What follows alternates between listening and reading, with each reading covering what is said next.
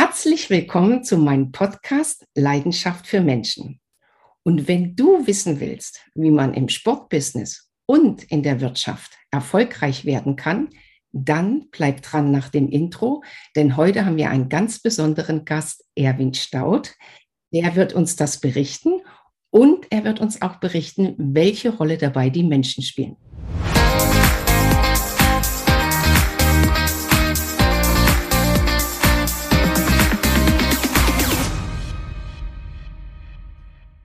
Aus Leidenschaft für Menschen habe ich meinen Podcast gegründet und gestartet.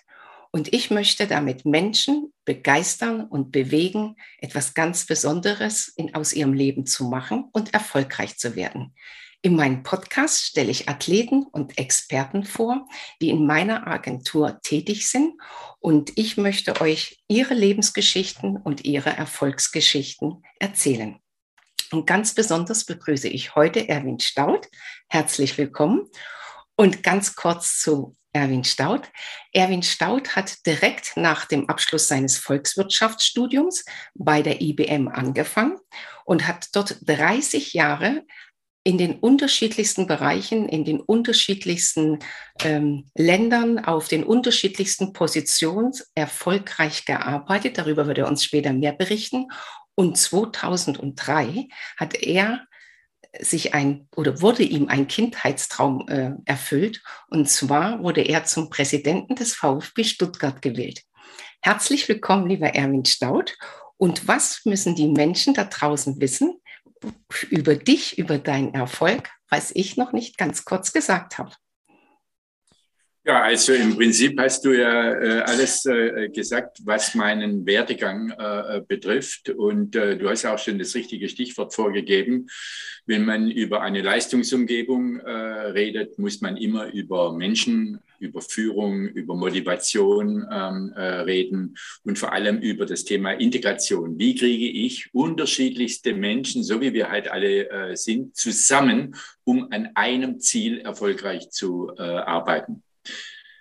Das war äh, sowohl in der Industrie als auch im Sport immer äh, die größte Herausforderung, hier das richtige Maß zu äh, finden und die richtigen Wege einzuleiten.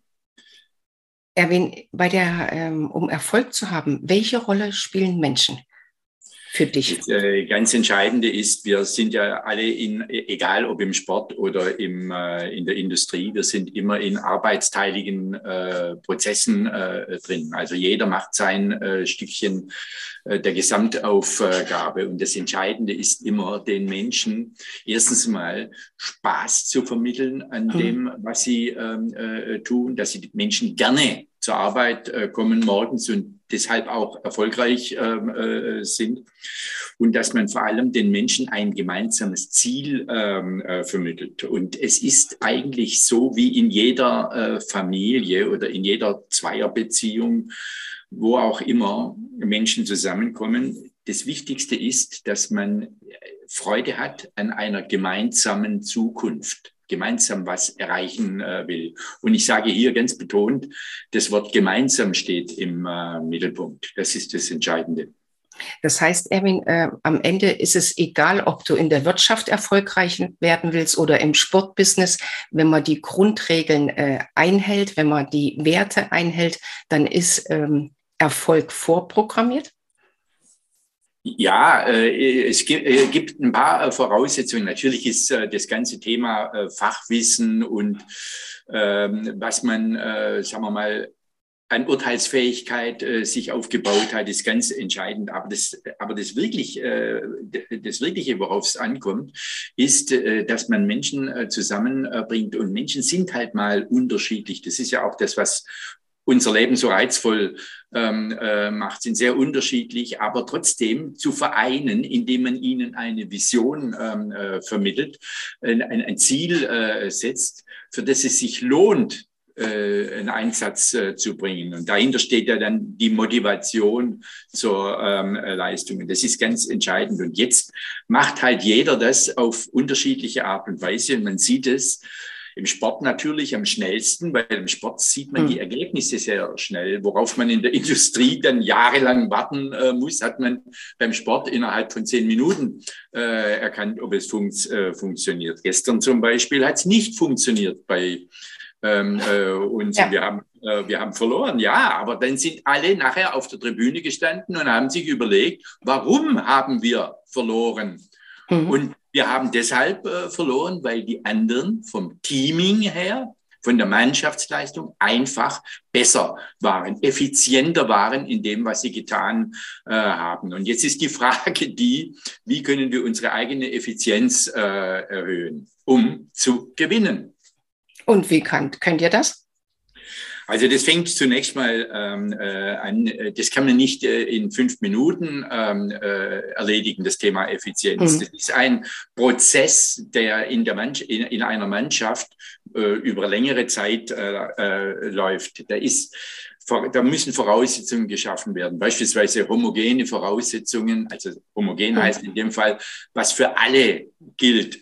Wertesysteme müssen äh, entwickelt äh, werden. Es müssen Ziele vermittelt äh, werden. Es müssen Regeln aufgestellt ähm, werden. Und äh, nicht meinen, das sei jetzt ein hochwissenschaftlicher äh, Akt. Da geht es manchmal um ganz einfache Dinge wie Pünktlichkeit, ähm, de, der Umgang äh, miteinander, Aufgaben äh, äh verteilen, Menschen ein, äh, zu, äh, Aufgaben zuordnen, die sie erledigen müssen im Sinne der Gemeinschaft. Und das muss jedes Team für sich äh, über die Zeit äh, entwickeln. Dann muss beispielsweise ein Leistungsethos aufgebaut ähm, äh, werden. Das ist eine Geschichte, die geht weit äh, in, in, in die Geschichte der Menschheit äh, zurück. Leistungsethos, Pathos, Logos, wie äh, die Griechen das genannt. haben. Ja, aber das sind, das sind ganz entscheidende Voraussetzungen und Prozesse, die in Gang gesetzt werden müssen. Aber man muss das bewusst machen und muss das äh, den Menschen schmackhaft äh, machen, äh, sich danach zu verhalten. Und dann, was in, gerade im Sport sehr wichtig ist, hetero, das heterogene Element ist zum Beispiel die Zusammensetzung eines Teams. Ja, was wir gestern beispielsweise gesehen haben, ist, äh, der VfB Stuttgart, um jetzt ein Beispiel zu geben, hatte gestern elf hochtalentierte, junge, ganz junge Leute auf dem äh, Platz. Aber die alle, alle, die vom Fußball was verstehen, die äh, sehen da in der Jugendlichkeit natürlich auch einen gewissen Nachteil.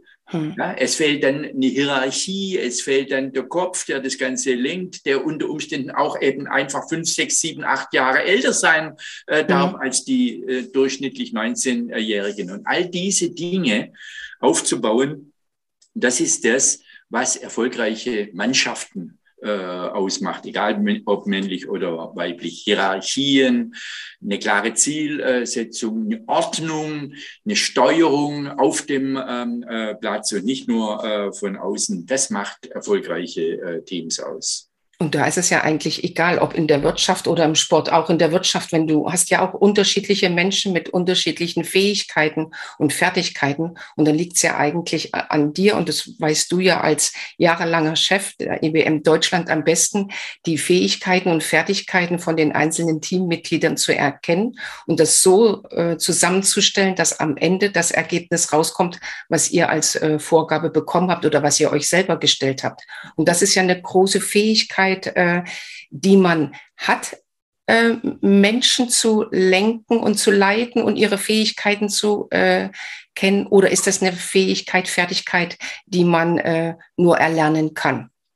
Also in meinen Augen ist es äh, eine Geschichte, die kann man natürlich von der Theorie her äh, lernen, ja, mhm. oder sich anlesen. Aber das ganz Entscheidende äh, ist, dass man das Interesse entwickelt, das im Alltag praktisch mhm. zu testen. Im Alltag zu beobachten. Also dazu gehört jetzt ganz banal gesprochen, dass man sich für andere Leute interessiert und nicht einfach mhm. vorbei äh, äh, geht, mhm. so wie ich das äh, bei, bei meinen äh, Joggingläufen hier im Wald äh, erlebe, dass man über drei Kilometer einem Menschen entgegenkommt auf einem einsamen Waldweg äh, der dann in dem Moment, wo man sich praktisch äh, gegenüber äh, steht, den Blick abwendet, als ob man gar nicht da äh, wäre. Da denke ich immer, was geht in dem Kopf äh, vor? Der negiert mich äh, einfach, statt dass er einfach sagt Hallo oder Grüß Gott oder irgend äh, sowas. Das heißt, wer sich mit Menschen erfolgreich beschäftigen will, der muss sich überhaupt mal für Menschen interessieren. Mhm. Und, und, und versuchen ein bisschen darauf einzugehen, was treibt den, was will äh, er, wie äh, kann ich das rauskriegen. Dazu muss ich mit den Menschen reden. Ja, und, äh, und auch Respekt haben vor, äh, vor, vor Andersartigkeit und nicht immer davon äh, ausgehen, dass jeder nur gut ist, der gleich denkt wie ich oder die gleichen Ziele mhm. äh, verfolgt, sondern dass man eben auch Unterschiedlichkeit respektiert. Das ist auch in meinen Augen sehr äh, wichtig. Ja, und dann kommt direkt bei mir eine Frage auf. Äh, als Papa und als leidenschaftlicher Opa, äh, wann fängt man damit an? Gibt es da ein Alter oder ist es unsere Aufgabe als Eltern, so früh wie möglich äh, unserem Nachwuchs beizubringen, welche Rolle der Mensch spielt? Also das Entscheidende ist, äh, die Kinder beobachten natürlich ganz genau äh, das Verhalten von äh, Erwachsenen. Wie rede ich über meinen Nachbarn? Ja, mhm. Wenn ich jeden Tag nur äh, davon rede, dass der Nachbar ein Vollpfosten äh, ist, weil er seinen Mülleimer nicht richtig rausstellt und weil er sein Auto falsch äh, parkt. Äh, ähm, und ähm, äh, ja, wenn, wenn, solche, wenn ich solche Dinge äh, ähm, permanent betone, dann signalisiere ich meiner Umwelt auch meine eigene Einstellung, das negativ und pessimistisch mhm. und solche Dinge. Wenn ich aber eine gewisse Toleranz verbreite, eine gewisse Gutmütigkeit, Barmherzigkeit, auch wenn mal Fehler passieren. In der Kirche würde man sagen, eine gewisse Barmherzigkeit ausstrahle, verzeihe. Ja, mhm. und äh, dann äh, gebe ich ein gutes äh, Beispiel, wenn für, für meine Kinder und für meine Enkel äh, ab. Aber ich meine, das macht man ja nicht bewusst, sondern man muss sich eben manchmal bewusst machen, dass man das falsche Signal äh, aussendet. Hm. Wenn, ähm, wenn ich das so höre, das heißt, Erwin, äh, in der Kindheit den jugendlichen Kindern äh, schon mitgeben, ihre Leidenschaft für Menschen, äh, denen zu vermitteln, wie wichtig das ist, Interesse an anderen Menschen zu haben, die Vielfältigkeit von Menschen zu akzeptieren, egal ob mit Handicap oder äh, welche, welche ähm, Hautfarbe jemand hat. Wenn das du, ohnehin, ja. ja. wenn du äh, jemanden äh, vor dir hast, der gerade ein Start-up gründest, was würdest du ihm mitgeben, was äh, so die wichtigsten Faktoren sind, damit sein Start-up auch gut wachsen kann? Ich würde versuchen, mit, mit, möglichst schnell mit Menschen in Kontakt zu kommen, äh, die potenzielle Nutzer für meine äh, Geschichte äh, sind, mhm. um schnell rauszukriegen, was die gut finden und was die äh, äh schlecht äh, finden oder was und daraus meine Schlüsse zu ziehen, wie man es verbessern ähm, kann.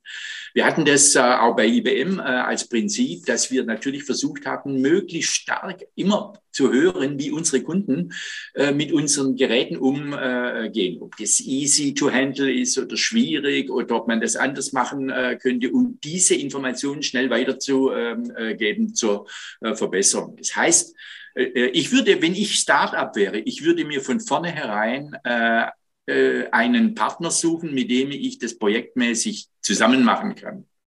Also du meinst jemand mit ins Boot nehmen, der äh, Erfahrung ja. hat, der, der, der schon äh, äh, Erfolge hatte, der äh, auch Niederlagen hatte und der aus seinen äh, Erkenntnissen oder seinen Erfahrungen seine Erkenntnisse weitergibt und dir als Start-up-Gründer äh, die Möglichkeit gibt, von deinen Erfahrungen zu profitieren. Ja, ganz genau, dass ich von, dass ich auch dauernden Feedback kriege, wie, wie wirkt das Ding draußen und und wenn das funktioniert und ich dann habe ich ein Produkt und habe auch gleich meinen ersten Referenzkunden.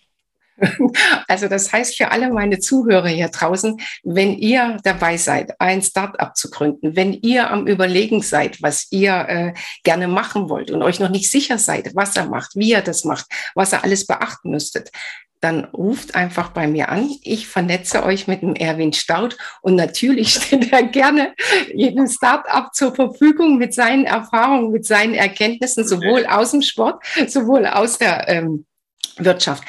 Erwin, ganz kurz zum Abschluss noch. Was möchtest du den Hörern von Leidenschaft für Menschen gerne mitgeben für das Jahr 22?